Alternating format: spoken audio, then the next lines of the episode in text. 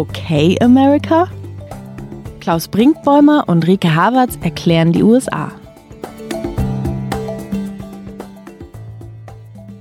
Hallo zu OK America, wie gewohnt am Donnerstag, aber dann doch ein bisschen anders. Ich muss schon bei der Begrüßung lachen. Wir machen heute eine Sonderfolge. All unsere Zuhörerinnen und Zuhörer werden wissen, warum. Genau, und Sie hören uns schon zum zweiten Mal, denn äh, was war in dieser Woche? Ach ja, da war ja diese Wahl und durch die wollen wir Sie natürlich ein bisschen begleiten und deswegen nicht in unserem normalen wöchentlichen Rhythmus, den wir vor der Wahl hatten, sondern jetzt ein bisschen täglicher und äh, genau, deswegen sind wir schon wieder am Start. Ich bin Klaus Brinkbäumer, im Moment gerade in Deutschland auf Reisen und ausnahmsweise sage ich nicht wo, man muss ja auch mal etwas vertraulicher recherchieren dürfen. Und ich bin Rika Havertz, Zeit-Online-Korrespondentin in Washington DC und genau auch da, nämlich in Washington DC.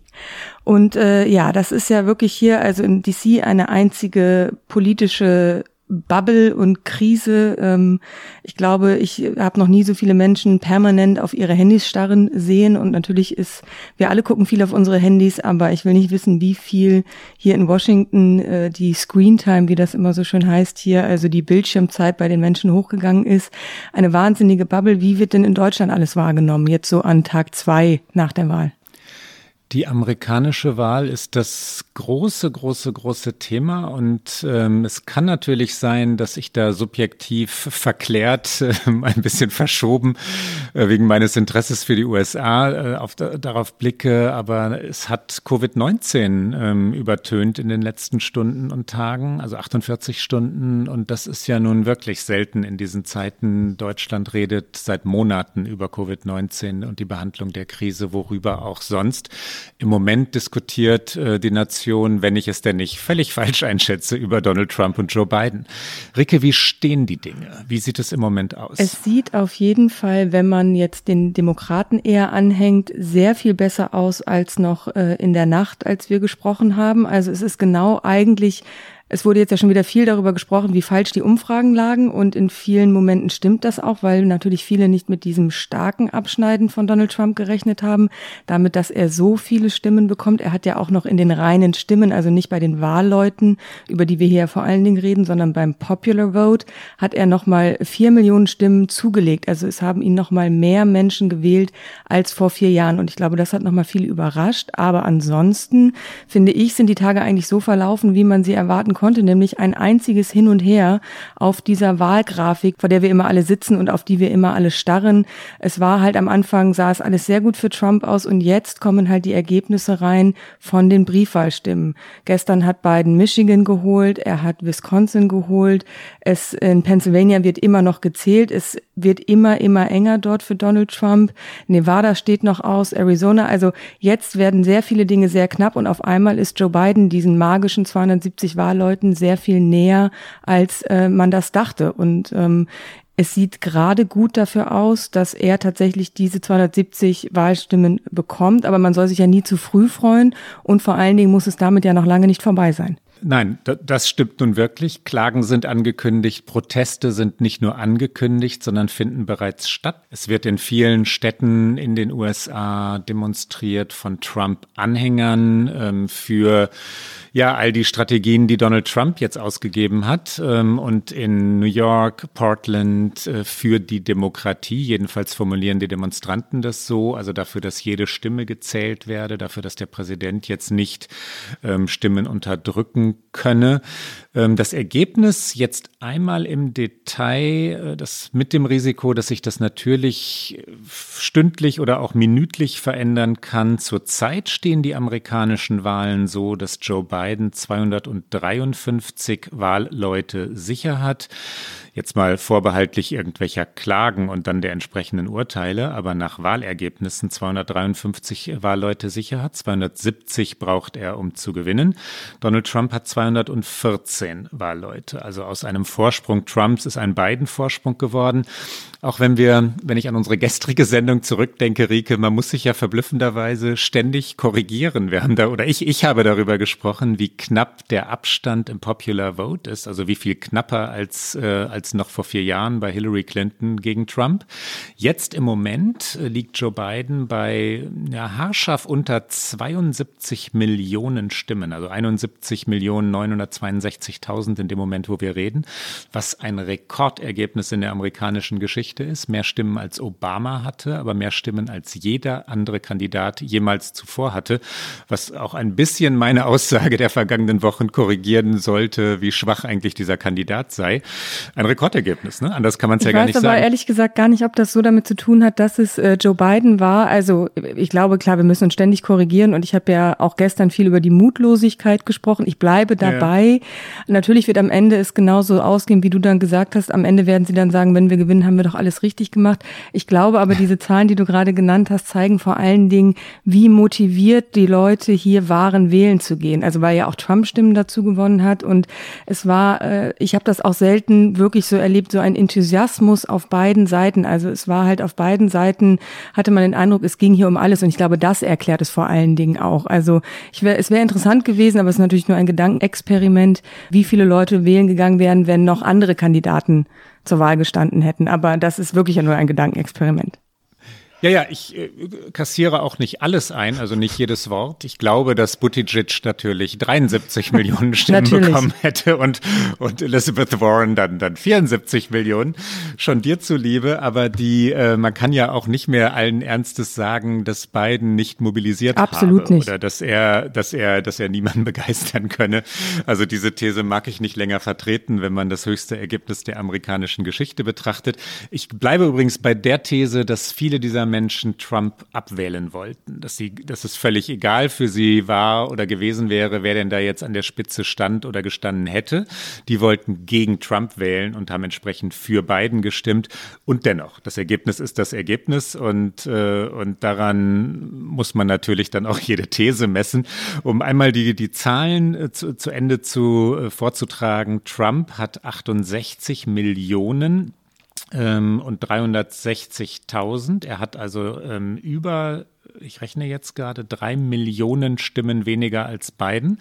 Und nein, das ist nicht mehr knapp im Popular Vote. Ne? Das ist ein klarer Sieg für Joe Biden, was die Stimmen landesweit angeht. Und knapp ist es, weil das Wahlrecht das Ergebnis ein bisschen verzerrt. Wir haben das oft genug besprochen. Einzelne Bundesstaaten werden äh, übermäßig bewertet, andere werden heruntergewertet durch die Verteilung der Wahlleute.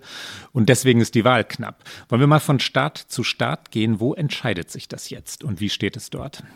Ähm, ja, lass uns das auf jeden Fall machen mit äh, dem, was du schon gesagt hast. Es kann natürlich sein, dass äh, es in den Momenten, in denen wir sprechen, schon wieder fällt. Ich glaube, was heute auf jeden Fall noch entschieden wird, ist Nevada.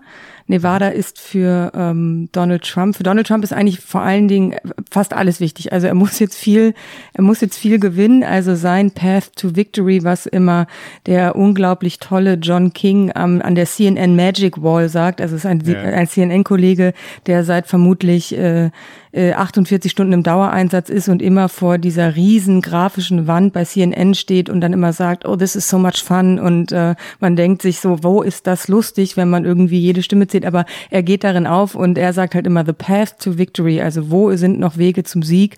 Und für Donald Trump schließen sich diese Siege. Er braucht eigentlich zwingend Pennsylvania, wo noch gezählt wird, da sind gerade 89 Prozent der Stimmen ausgezählt und der Vorsprung schmilzt, weil in Pennsylvania durften vor dem Wahl Wahltag keine Briefwahlstimmen gezählt werden. Das heißt, da wird jetzt erst das gezählt, was schon vor dem 3. November eingegangen ist, per Brief oder per Early Voting. Und das ist ein Vorteil für Biden. Aber Trump braucht an dieser Stelle in dieser Wahl auszählen zwingend ein gutes Ergebnis für ihn in Pennsylvania. Joe Biden braucht das zum Beispiel nicht mehr. Wenn Joe Biden jetzt zum Beispiel Nevada holt, womit ich gerade angefangen habe, ich habe eine kleine Schleife gedreht, ähm, und Arizona, dann braucht er noch nicht mal Pennsylvania. Also für Joe Biden gibt es sehr viel mehr Möglichkeiten, noch diese Wahl zu gewinnen als für Donald Trump.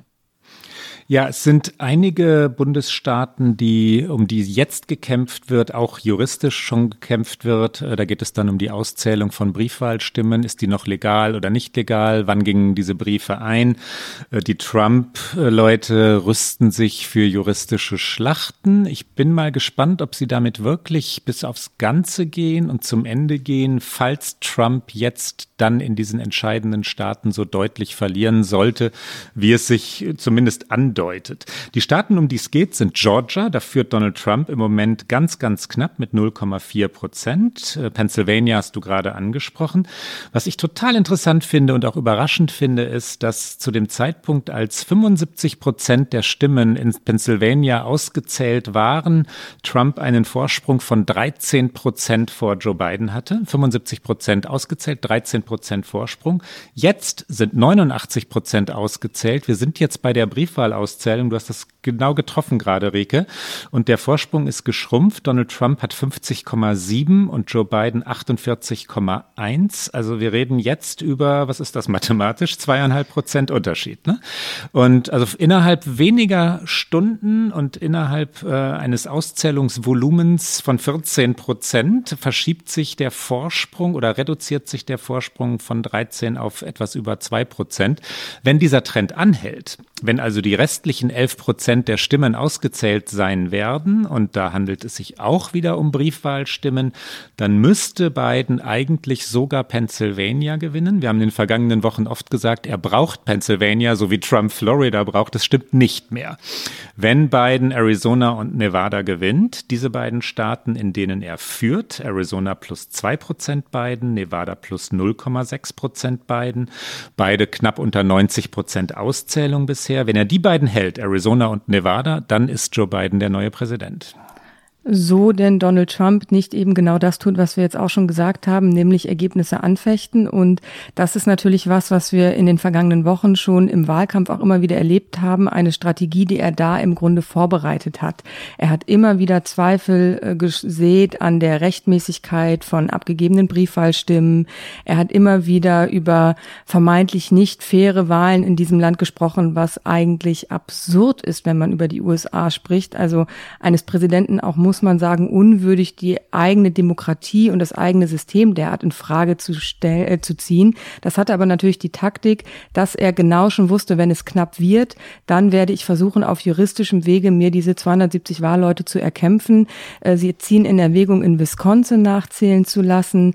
Die, äh, das Wahlkampfteam von Donald Trump schickt im, ich würde sagen, Viertelstundentakt an die Anhänger Mails raus, die die Titel tragen, äh, wir müssen unsere Nation verteidigen, liegen äh, oder diese Wahl mit drei Ausrufezeichen und natürlich wird da versucht, nochmal weiter auch äh, Geld einzusammeln, um eben diese juristischen Kämpfe im Zweifel dann auch finanzieren zu können. Interessanterweise hat Joe Biden ja gestern eine Rede gehalten, eine kurze Rede, er ist vor die Presse getreten, anders als Donald Trump, was ich äh, tatsächlich relativ überraschend fand. Da bin ich interessiert, wie du das gleich einschätzt. Und Joe Biden hat da gesagt, er ist sehr zuversichtlich, ähm, wenn hier alles ausgezählt wird, aber jede Stimme zählt, der Wille des Volkes zählt, dann werden wir hier diese Präsidentschaft gewonnen haben.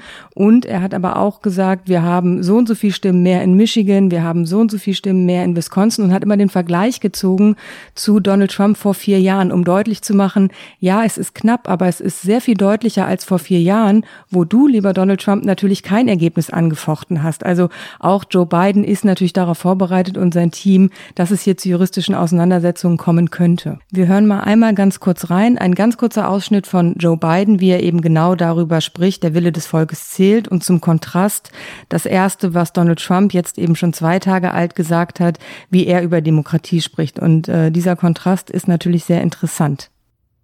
Now, every vote must be counted. No one's going to take our democracy away from us. Not now, not ever. America's come too far. America's fought too many battles. America's endured too much to ever let that happen. We, the people, will not be silenced. We, the people, will not be bullied. We, the people, will not surrender. My friends, I'm confident we'll emerge victorious.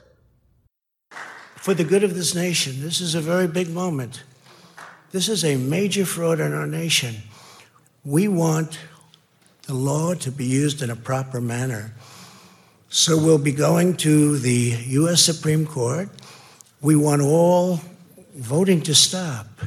We don't want them to find any ballots at four o'clock in the morning and add them to the list. Okay? Ja, und was für ein Unterschied. Das ist natürlich auch, äh, auch das, was man hier in Deutschland hört, wie im Auswärtigen Amt geredet wird. Ich war in Berlin jetzt gerade, wie, äh, wie dort Transatlantiker diskutieren. Und die Hoffnung nämlich haben, dass mit Joe Biden Standards wieder zurückkehren. Ja, das sind erstmal nur Worte, aber das macht ja etwas aus, ob ein, äh, ob ein Kandidat Spielregeln äh, respektiert, ob er sagt, jede Stimme habe zu zählen und übrigens ähm, niemand kann sich an die Macht krallen oder ob jemand eben genau dies tut, ja, sich an die Macht zu krallen und zu sagen, ähm, das ist mir egal, was, äh, was die Wähler sagen und Wählerinnen. Ähm, ich versuche das Ergebnis, das mir recht ist, durchzusetzen. Es ist immer noch die Frage, ob Donald Trump damit ernst machen wird oder ob er erstmal nur droht. Der Mann hat ähm, ein erratisches Temperament und hat schon viele Dinge immer mal gesagt und dann doch nicht umgesetzt. Ich rechne eher damit, dass seine Leute, seine Helfer ihm für den Fall von Niederlagen in Arizona und Pennsylvania, das sind die größten Staaten um die es jetzt geht, also für den Fall einer klaren Niederlage, also vergleichsweise klaren Niederlage, sagen werden, jetzt lass mal gut sein. Und, ähm, und dass die ihn dann aus dem Weißen Haus hinausbitten oder sagen, jetzt genieß mal die letzten 80 Tage bis zum 20. Januar genießen kann Donald Trump nicht viel, aber die, ähm, dass, dass seine eigenen Leute ihm sagen, halt dich bitte an die Regeln, sonst machen wir uns schlicht lächerlich. Aber man Und weiß glaubst du, dass er sich daran halten würde, weil er hatte ja schon häufiger Berater an seiner Seite, die ihn zur Mäßigung aufgerufen haben, die ihm zu einer anderen Taktik geraten haben und eigentlich hat er immer sein sein Ding durchgezogen. Ja, es kommt sehr darauf an, wer es ist, Rike. Wenn ähm, Jared Kushner zu ihm geht, sein Schwiegersohn, oder Ivanka, seine Tochter, oder Don Junior, der Sohn, oder wenn Mike Pence käme, der Vizepräsident, oder Mitch Mike McConnell. Pence kommt doch im Leben nicht. Nein, ja, ja, ja, aber wenn es, wenn es ähm, wer, wer noch Mitch McConnell, der Mehrheitsführer im Senat wäre, die sagen würden, so wie einst die Delegation zu Richard Nixon ging und dem sagte, wir wollen kein Amtsenthebungsverfahren, äh, wir wollen, dass du zurücktrittst, weil es vorbei ist, wegen Watergate, ja? So müsste jetzt eine kleine Delegation, wie gesagt, wir reden über den Fall der Auszählung, die dann eindeutig den Sieg äh, für Joe Biden ähm, klärt, dass diese Delegation dann zu ihm ginge und ihm sagte, Mr. President, wir sollten stilvoll abtreten. Und dann, wenn es die richtigen Leute wären, würde er sich daran halten. Wenn jetzt einfach Medien sagen, äh, lass das mal mit den Klagen, also wenn die New York Times das im Leitartikel schreibt, das kümmert ihn weniger. Ich bin trotzdem, ich mag deinen Optimismus sehr und ich hoffe, immer, dass du in diesem, in diesem Fall wirklich recht behältst. Aber so weit sind wir ja noch nicht. Wir sind eben immer noch beim Zählen. Die Frage ist natürlich auch, wenn wir jetzt mal beim Szenario bleiben, Joe Biden bekommt die 270 und Donald Trump äh, macht genau das, was du gerade äh, so schön beschrieben hast. Er geht tatsächlich einfach. Dann haben wir trotzdem eine Situation, weil es gab ja auch noch andere Wahlen am äh, 3. November, nämlich die Kongresswahlen. Und da haben wir jetzt ja auch mehr Ergebnisse als gestern. Das Repräsentantenhaus tatsächlich haben die Demokraten verteidigen können. Da bleiben sie äh, die Mehrheitspartei. Im Senat ist, glaube ich, immer noch nicht alles komplett ausgezählt, aber sie werden den Senat nicht mehr holen. Das sieht mir äh, nicht gut aus. Da steht es, glaube ich, gerade 48 zu 48, aber das wird keine Mehrheit für den, für die Demokraten im Senat geben. Das heißt, äh, Joe Biden, sollte er Präsident werden, hat es dann mit einem gespaltenen Kongress zu tun und damit wird es, was das Regieren angeht und was seine Pläne angeht, natürlich dann würde es, ich bleibe im Konjunktiv natürlich, würde es deutlich schwerer werden für ihn. Ja, die Regeln für den Kongress und die amerikanische Verfassung meinten es einstmals so, dass Gewalt zu teilen sei, dass die eine Kammer die andere und beide Kammern äh, das Weiße Haus kontrollieren sollten. Heute sorgen diese, diese Regeln, auch dieses zeitversetzte Wählen und das zeitversetzte Zuteilen von Macht für Spaltung und, und vor allem ja Dysfunktionalität, Handlungsunfähigkeit. Ein Präsident kann nicht viel durchsetzen, wenn er den Senat gegen sich hat, weil ähm, Kompromisse nicht mehr möglich sind und weil Gesetzfindungen, Gesetzesbeschlüsse nicht mehr möglich sind in Amerika. Es gab schon ewig keine Verfassungszusätze mehr, weil die Parteien sich nicht einigen können. Und das hieße für Biden, dass er die Budgethoheit des Senats zu respektieren hätte oder immer, immer, immer mit Executive Orders, also Anordnungen regieren müsste, die aber dann auch wieder vor Gerichten angefochten würden. Und ähm, es wäre zäh, mutmaßlich, es sei denn, die Republik Republikaner würden über sich hinauswachsen und sagen, jetzt werden wir mal eine konstruktive Oppositionspartei. Ja? Aber das noch so was ähm, Optimistisches ja, ja, von dir nein, nein, in dieser Sendung. Konjunktiv, konjunktiv irreales äh, war das. Die ähm, entscheidende Frage, die wir schon mehrfach besprochen haben hier, die damit geklärt sein würde, ist, äh, ist die der einer möglichen Erweiterung des Supreme Courts. Die Veränderung des Supreme Courts, wie auch überhaupt alle Nominierungen von Richtern, müssen durch den Senat gehen. Und das heißt, wenn es so kommt, wie du gerade gesagt hast, und ich bin dabei dir, ich glaube das auch, dass die Demokraten den Senat nicht gewinnen werden, dann kann Joe Biden den Supreme Court nicht erweitern. Das war ja eine äh, diskutierte Variante. Das geht nicht. Das bekommt er nicht durch durch. Er kann nur Richter und Richterinnen nominieren, wenn einer abtritt oder stirbt. Und auch dann braucht er äh, das Votum des Senats. Also am Supreme Court wird sich in den nächsten Jahren wenig ändern. Auf jeden Fall. Und ich glaube auch an dem größeren Thema, über das wir immer wieder sprechen, zu dem wir sehr viele Hörer und Hörerinnen-Mails auch immer bekommen. Wieso ist dieses Land so gespalten? Wie kann diese Spaltung überwunden werden? Ähm, wie geht es weiter mit der Polarisierung? Das lässt mich jetzt nicht ganz optimistisch in die kommenden vier Jahre blicken. Natürlich würde es mit einem Präsidenten Joe Biden sicherlich äh, eine Rückkehr zu mehr Normalität geben. Es wäre nicht mehr ganz so atemlos. Ich habe vor dieser Wahl mit äh, Peter Baker vom, äh, von der New York Times ein Interview geführt, der das äh, Weiße Haus covert für die New York Times und äh, Trump ist, glaube ich, der vierte Präsident, den er so begleitet. Und ich habe ihn gefragt, ähm, wie müde er nach diesen vier Jahren sei. Und er sagte, ich bin so unglaublich erschöpft. Ich war noch nie müder und es hört einfach nicht auf. Und es ist egal, zu welcher Uhrzeit, ob nachts um eins oder morgens um fünf, Trump sieht etwas, twittert und dann wird es eine Geschichte. Diese Dinge würden sich sicherlich verändern. Ich glaube, das große Thema der, wie können die Amerikaner wieder zusammenfinden, das, was Joe Biden interessanterweise gestern auch wieder angesprochen hat, er bemüht sich da sehr drum. Er hat gesagt, wenn ich Präsident werden sollte, bin ich ein Präsident aller Amerikaner. Das hat er immer wieder gesagt.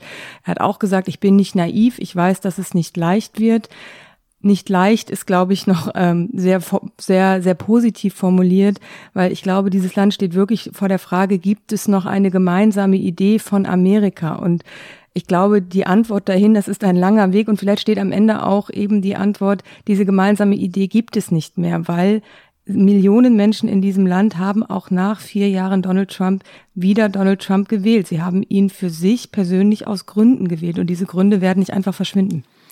Das ist ja auch eine wirklich interessante ähm, Wahlanalyse, wenn man genauer in die Daten einsteigt. Jene Analyse nämlich, dass Trump diesmal von weniger weißen Männern gewählt wurde als vor vier Jahren, als er gegen Hillary Clinton antrat, aber von mehr weißen Frauen, afroamerikanischen Frauen, ähm, Latinos, ähm, also von sämtlichen anderen Bevölkerungsgruppen hat Trump diesmal mehr Zuspruch erfahren. Also auch diese schlichte Wahrheit, ähm, dass es die weißen Männer ohne College-Abschluss seien, äh, ist damit nicht ad absurdum geführt. Das ist immer noch der Kern seiner Wählerschaft, aber das ist diverser und das ist ähm, tatsächlich differenziert zu sehen. Man kann auch nicht sagen, wenn jemand von 68 Millionen Menschen gewählt wird, dass das ausschließlich Xenophobie und, äh, und ja sogar Rassismus sein, was diese Leute motiviert. Da sind natürlich viele dabei, die sich schlicht, das war auch das meistgenannte Argument, die Wirtschaft, ne? viele, die sich, die sich schlicht erhoffen, dass ihre Realeinkommen wieder steigen, dass Steuern nicht erhöht werden. Mit den Demokraten werden Steuererhöhungen verbunden, auch wenn Biden keine angekündigt hat für Menschen, die weniger als 400.000 Dollar verdienen. Ähm, da sind viele Klischees, um die es auch geht. Ähm, aber Trump ist von einer breiten, breiten Gruppe der amerikanischen Bevölkerung gewählt worden und das verschwindet nicht. Also die, dieses, der Trumpismus wird nicht verschwinden, wie er heißt. Diese Ideologie des America First, Make America Great Again, die wird bleiben, die wird sich durch diese Wahl bestätigt sehen. Auf jeden Fall, das Wirtschaftsargument fand ich auch sehr erstaunlich, weil du hast es am Anfang dieser Sendung gesagt, in Deutschland hat die US-Wahl das Thema Corona verdrängt und auch hier wird natürlich jetzt nur noch über die Wahl gesprochen und just gestern war der Tag, an dem es das erste Mal im Land mehr als 100.000 Neuinfektionen an einem Tag gab. Das ist eine schier unfassbare Zahl und die ist in diesem Strom an Eilmeldungen, welcher Staat fällt an wen und natürlich verstehe ich den Fokus auf die Frage, wer wird jetzt hier der nächste Präsident, aber auch hier ist natürlich Corona gerade temporär in den Hintergrund gerückt. Die Zahlen steigen auch hier dramatisch wieder an und auch damit wird sich dieses Land, sobald diese 270 Wahlleute verteilt sind, wieder auseinandersetzen müssen. Wir tippen. Tippen wir heute noch? Tippen wir nach der Wahl, wie eine Wahl ausgehen wird, Rike? Ich finde, wir sollten unserer schönen Tradition treu bleiben und jetzt äh, stehen die Chancen für uns auch besser, dass wir mal richtig tippen. ja, ich glaube, Trump, das ist jetzt optimistisch, Trump wird nicht bis aufs Ganze gehen und nicht vor den Supreme Court ziehen. Ich glaube, Biden wird Arizona, Nevada und Pennsylvania gewinnen und äh, damit vergleichsweise klar. Das ist also nicht der Erdrutsch, von dem die Demokraten geträumt hatten. Ähm, wie gesagt, das haben wir schon zweimal gesagt heute, den Senat gewinnen sie nicht und sie gewinnen die Präsidentschaft knapp, aber ich glaube, sie gewinnen sie. Und du?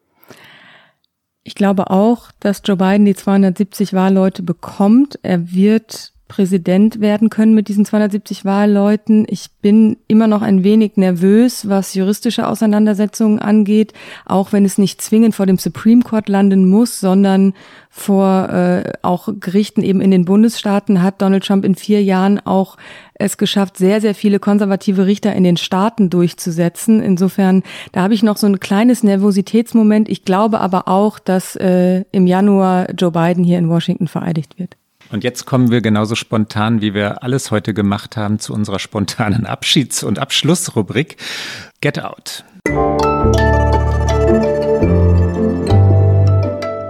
Get Out. Rike, ich hatte keine Zeit, mir was zu überlegen. Ich sag gleich irgendwas, was mir einfällt und lasse dir den Vortritt. Ähm, was ist unser Get Out heute? Das ist sehr schön. Ich gucke einfach nach links auf äh, meinen Nachttisch und da liegt ein Stapel Bücher, von dem ich hoffe, dass ich ihn sehr, sehr bald endlich mal weglesen kann. Ich glaube, ein bisschen wird es noch dauern. Was da aber auch liegt, ist das neue Buch von Britt Bennett, The Vanishing Half, worauf ich mich sehr freue. Und deswegen empfehle ich an dieser Stelle das erste Buch von ihr, The Mothers von Britt Bennett. Eine ganz, ganz tolle Erzählung Song aus den USA. Und ich habe gerade die neue Springsteen-Platte ähm, bekommen, Letter to You. Und äh, wie du weißt, wie auch ich glaube unsere Hörerinnen und Hörer längst wissen, war Bruce Springsteen einer der Gründe, warum ich mich in die USA verliebt habe. Ich empfehle also in Wahrheit etwas, noch etwas weitergehend äh, allen, die jetzt an Amerika zweifeln, sich an das zu erinnern, was die USA liebenswert macht. Und da kann man doch mit Bruce Springsteen beginnen. Bruce Springsteen lief am Wahltag auf dem Black Lives Matter Plaza vor dem Weißen Haus. Es war äh, eine sehr schöne Szene. Born in the USA natürlich. Ja, natürlich. Das war's für heute mit dieser Sonderfolge etwas kürzer als gewohnt, aber auf dem angestammten Donnerstag und natürlich wie immer auf Zeit Online und auf allen guten Podcast-Kanälen. Und die nächste Folge hören Sie äh, wann? Ich glaube morgen. Es könnte auch der Montag werden. Auf jeden Fall am nächsten Donnerstag.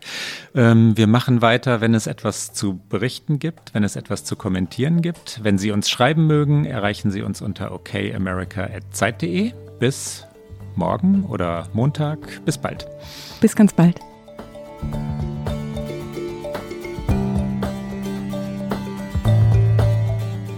Okay America ist ein Podcast von Zeit Online, produziert von poolartists.de.